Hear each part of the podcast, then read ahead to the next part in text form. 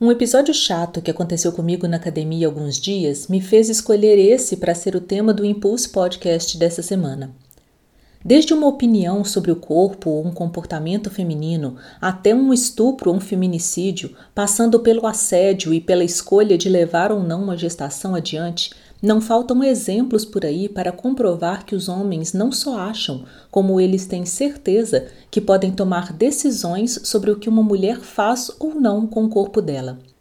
Não todos os homens, obviamente, porque as gerações mais novas, felizmente, estão melhor educadas sobre isso, já estão mais conscientes sobre esse debate. Mas dentro de uma cultura extremamente patriarcal e machista como a latina, é fato que a grande maioria dos homens pensa e age dessa forma de maneira naturalizada. E aí eu te pergunto: quem deu aos homens o direito sobre o corpo feminino? E o que nós, mulheres, podemos fazer a respeito?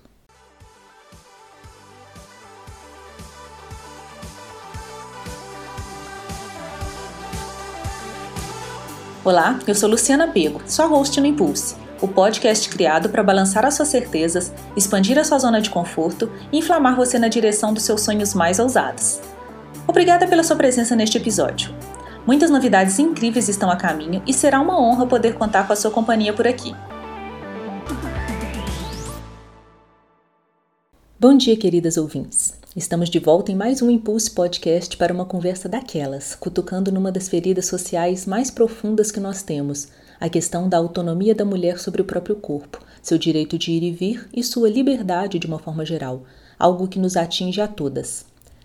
Ao longo da minha vida, de diversas maneiras, em momentos diferentes e através de diversos gatilhos, pouco a pouco eu fui vivendo despertares sobre esse tema do meu direito de decidir e escolher o que fazer com meu próprio corpo. Embora eu sempre tenha sido uma garotinha questionadora e provocadora, Dentro deste campo, meu corpo, minha liberdade e minha sexualidade, o meu despertar aconteceu bem mais tarde do que eu gostaria, porque isso fez com que eu tivesse vivido algumas situações que poderiam ter sido evitadas se eu tivesse a consciência que eu tenho hoje, desde algumas formas de assédio até uma relação sexual indesejada em tal hora, lugar e circunstâncias. Eu sei que, assim como eu, a grande maioria das mulheres enfrenta desde bem pequenas esse desrespeito aos limites do seu corpo, suas vontades e o seu espaço e por isso, desde bem novinhas, aprendemos a nos encolher, a nos escondermos atrás das roupas, a nos calarmos ou falar baixinho, a andar na rua com fones de ouvido e a evitar tudo que possa abrir espaço para que algo desagradável aconteça conosco. E assim chegamos ao fato que me fez vir aqui falar sobre esse tema no Impulse. Eu preciso confessar que, se não fosse por ter visto vários vídeos no TikTok falando sobre o assunto, eu talvez jamais tivesse colocado malícia e não teria me dado conta do que aconteceu.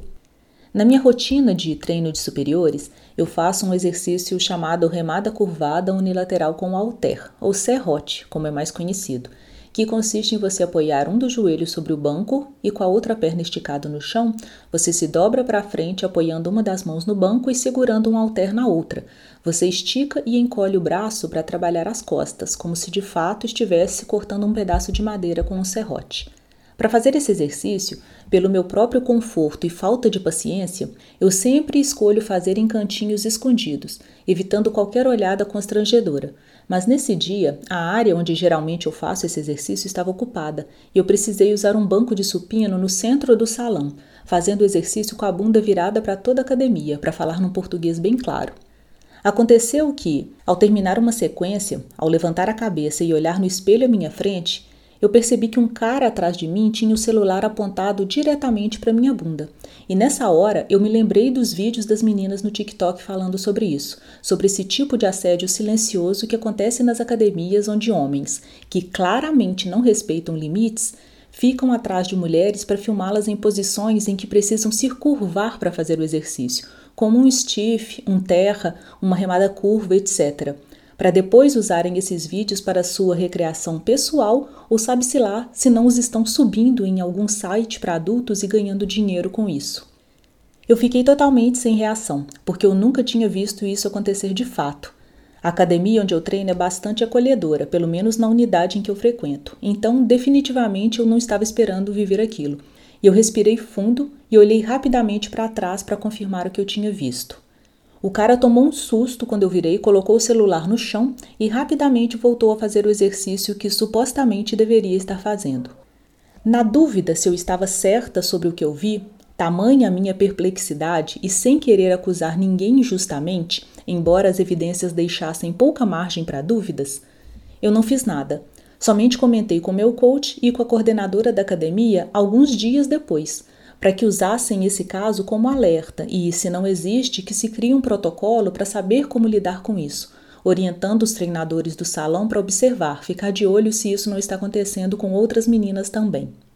Nós mulheres estamos acostumadas a enfrentar assédio por todos os lados, no transporte público, nas ruas, em grandes eventos públicos, no trabalho, enfim, em qualquer lugar em que haja um abusador, assediador ou estuprador esperando uma oportunidade para atacar. E é claro que sempre vão haver imbecis que vão querer justificar o fato culpando a mulher, pela roupa que ela vestia, pelo seu comportamento, por estar bebendo, por estar se divertindo, por qualquer coisa que não seja a culpa do assédio é do assediador que não respeitou o corpo e o espaço da mulher.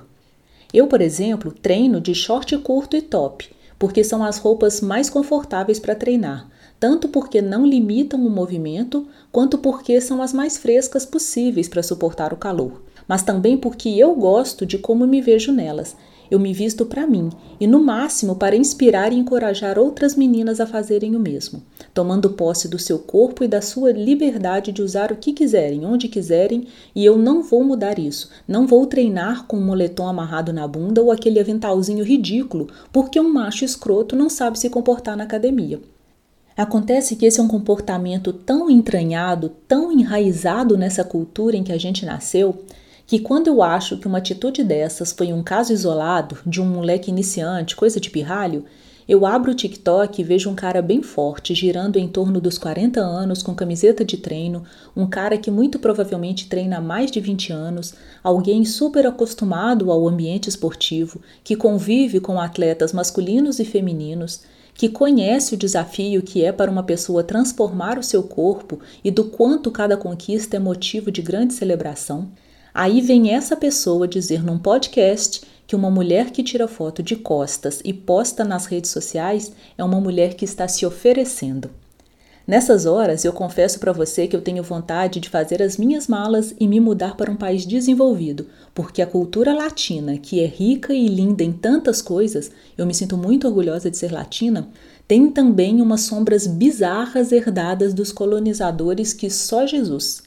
Se você me segue nas redes sociais, sabe que eu sempre posto fotos minhas na academia, no treino, usando as minhas roupas curtas, simplesmente pelo fato de que eu gosto de ver o meu progresso. Eu amo quando alguém vem me dizer que decidiu começar a treinar por minha causa, que tomou coragem para usar roupas mais curtas ou justas porque eu indiretamente as incentivei a fazer o mesmo. E eu posto fotos de costas sim, e não para me oferecer para macho nenhum, mas porque eu estou orgulhosa das costas definidas que eu estou construindo. Eu até preferiria que essas fotos chegassem somente para mulheres, porque é para elas que eu crio conteúdo.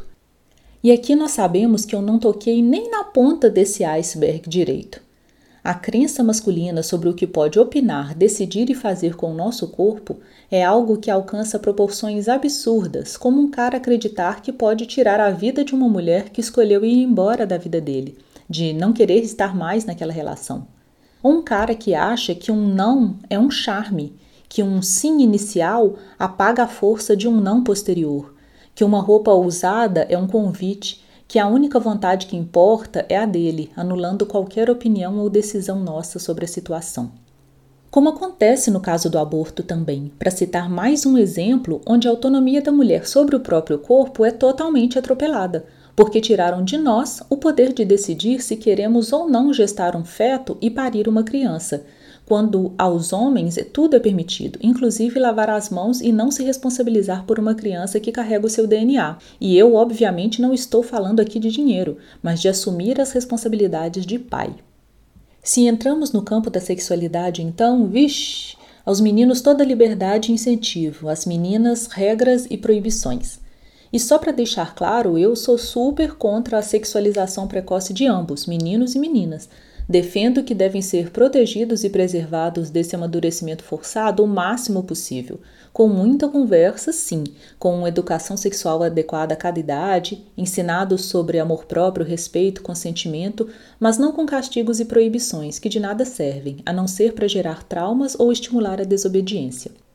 Ainda sobre crianças e falando sobre respeito às liberdades individuais, especialmente aquelas que tratam do corpo de outro ser humano, que todas elas sejam respeitadas também em suas decisões básicas, como não querer abraçar ou beijar alguém, respeitadas ao não aceitar que sejam abraçadas, tocadas e carregadas, respeitadas se não querem ou querem cortar os cabelos, sobre a cor da roupa, esperar que decidam se querem ou não furar as orelhas, coisas mínimas que vão ensinar muito sobre consentimento e respeito da forma mais prática possível. Se é uma questão muito importante que precisa ser feita, que esteja afetando a saúde da criança, converse com a criança primeiro e explique a importância. Tente convencê-la antes de simplesmente sair atropelando tudo e criando uma situação traumática. Isso vale para meninos e meninas, claro.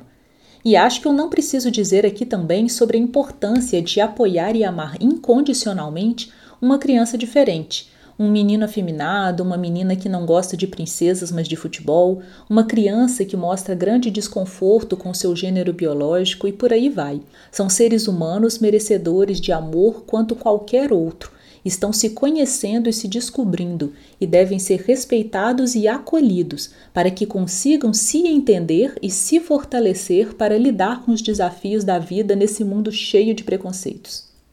Mas voltando ao tema central aqui, acho que é super importante que a gente fale muito sobre o assunto, e não somente entre nós mulheres, mas também com os homens, porque se para mim e tantas outras mulheres a consciência sobre esses temas aconteceu aos poucos, à medida que eu ia vivenciando as situações, o que podemos dizer da consciência de seres tão privilegiados quanto os homens, especialmente os homens hétero, que jamais vão entender o medo que nós sentimos, a raiva, o nojo, o processo de autoculpabilização e questionamento se nós tivemos culpa, e todo esse processo que sucede aos fatos, quando algo que invade a nossa liberdade e o direito sobre o nosso corpo acontece. Há alguns anos atrás, em 2015, as meninas do Think Olga lançaram no Twitter a campanha Meu Primeiro Assédio, graças à enxurrada de comentários de cunho sexual que uma menina de 12 anos, participante de um reality de culinária, recebeu após a sua participação no programa. Essa campanha revelou uma realidade assustadora. A partir dos mais de 82 mil compartilhamentos da hashtag Primeiro Assédio, onde mulheres contaram as suas histórias, foi possível constatar que a média de idade dos primeiros assédios sofridos era de 9,7 anos e que, em 65% dos casos, foram cometidos por pessoas conhecidas das vítimas, entre familiares e amigos próximos. Segundo dados do Ministério da Saúde, em 2017 foram realizados 1.636 abortos legais. Nos seis anos anteriores, 4.262 adolescentes de 10 a 19 anos mantiveram a gravidez em decorrência de estupros, pois não foram atendidas pelo sistema de saúde. Dessa quantia, 1.875 tinham entre 10 e 14 anos de idade. Em aproximadamente 7 de 10 casos, o estuprador era da família. E aqui estamos falando somente sobre dados oficiais do Ministério da Saúde, sendo que, segundo o próprio Ministério, para cada aborto legal realizado no país, estima-se que acontecem 100 abortos ilegais, o que retrata mais uma vez o quanto a mulher no Brasil não tem voz e direito de decisão sobre o próprio corpo. Temos a nossa autonomia negada uma e outra vez de diversas formas possíveis. Outro fenômeno cada vez mais comum na era dos smartphones é o vazamento de fotos e vídeos íntimos, outra forma de violência contra o corpo e a liberdade feminina. Conteúdo, na maioria das vezes, trocado em confiança com parceiros, ou mesmo vídeos feitos sem consentimento, são espalhados nas redes para expor a mulher, de maneira irresponsável, muitas vezes por motivo de vingança, o chamado revenge porn por dia, são abertos quatro novos processos no Brasil sobre vazamento de fotos íntimas, número considerado muito aquém da realidade, segundo os especialistas, devido ao fato de que a maior parte das mulheres tem medo e vergonha de denunciar algo desse tipo. Todos esses números nos mostram o quanto é importante falarmos sempre e ainda mais sobre todos esses temas, porque o debate e a conscientização que expandem o diálogo para além do clube da Luluzinha, para fora da nossa bolha, especialmente levando essas conversas para o outro lado desse muro, para a arena masculina, onde tudo começa. Além de falar a respeito, é de vital importância a criação e divulgação de canais para denúncia e de muito mais rigor tanto na repressão quanto na punição quando acontece.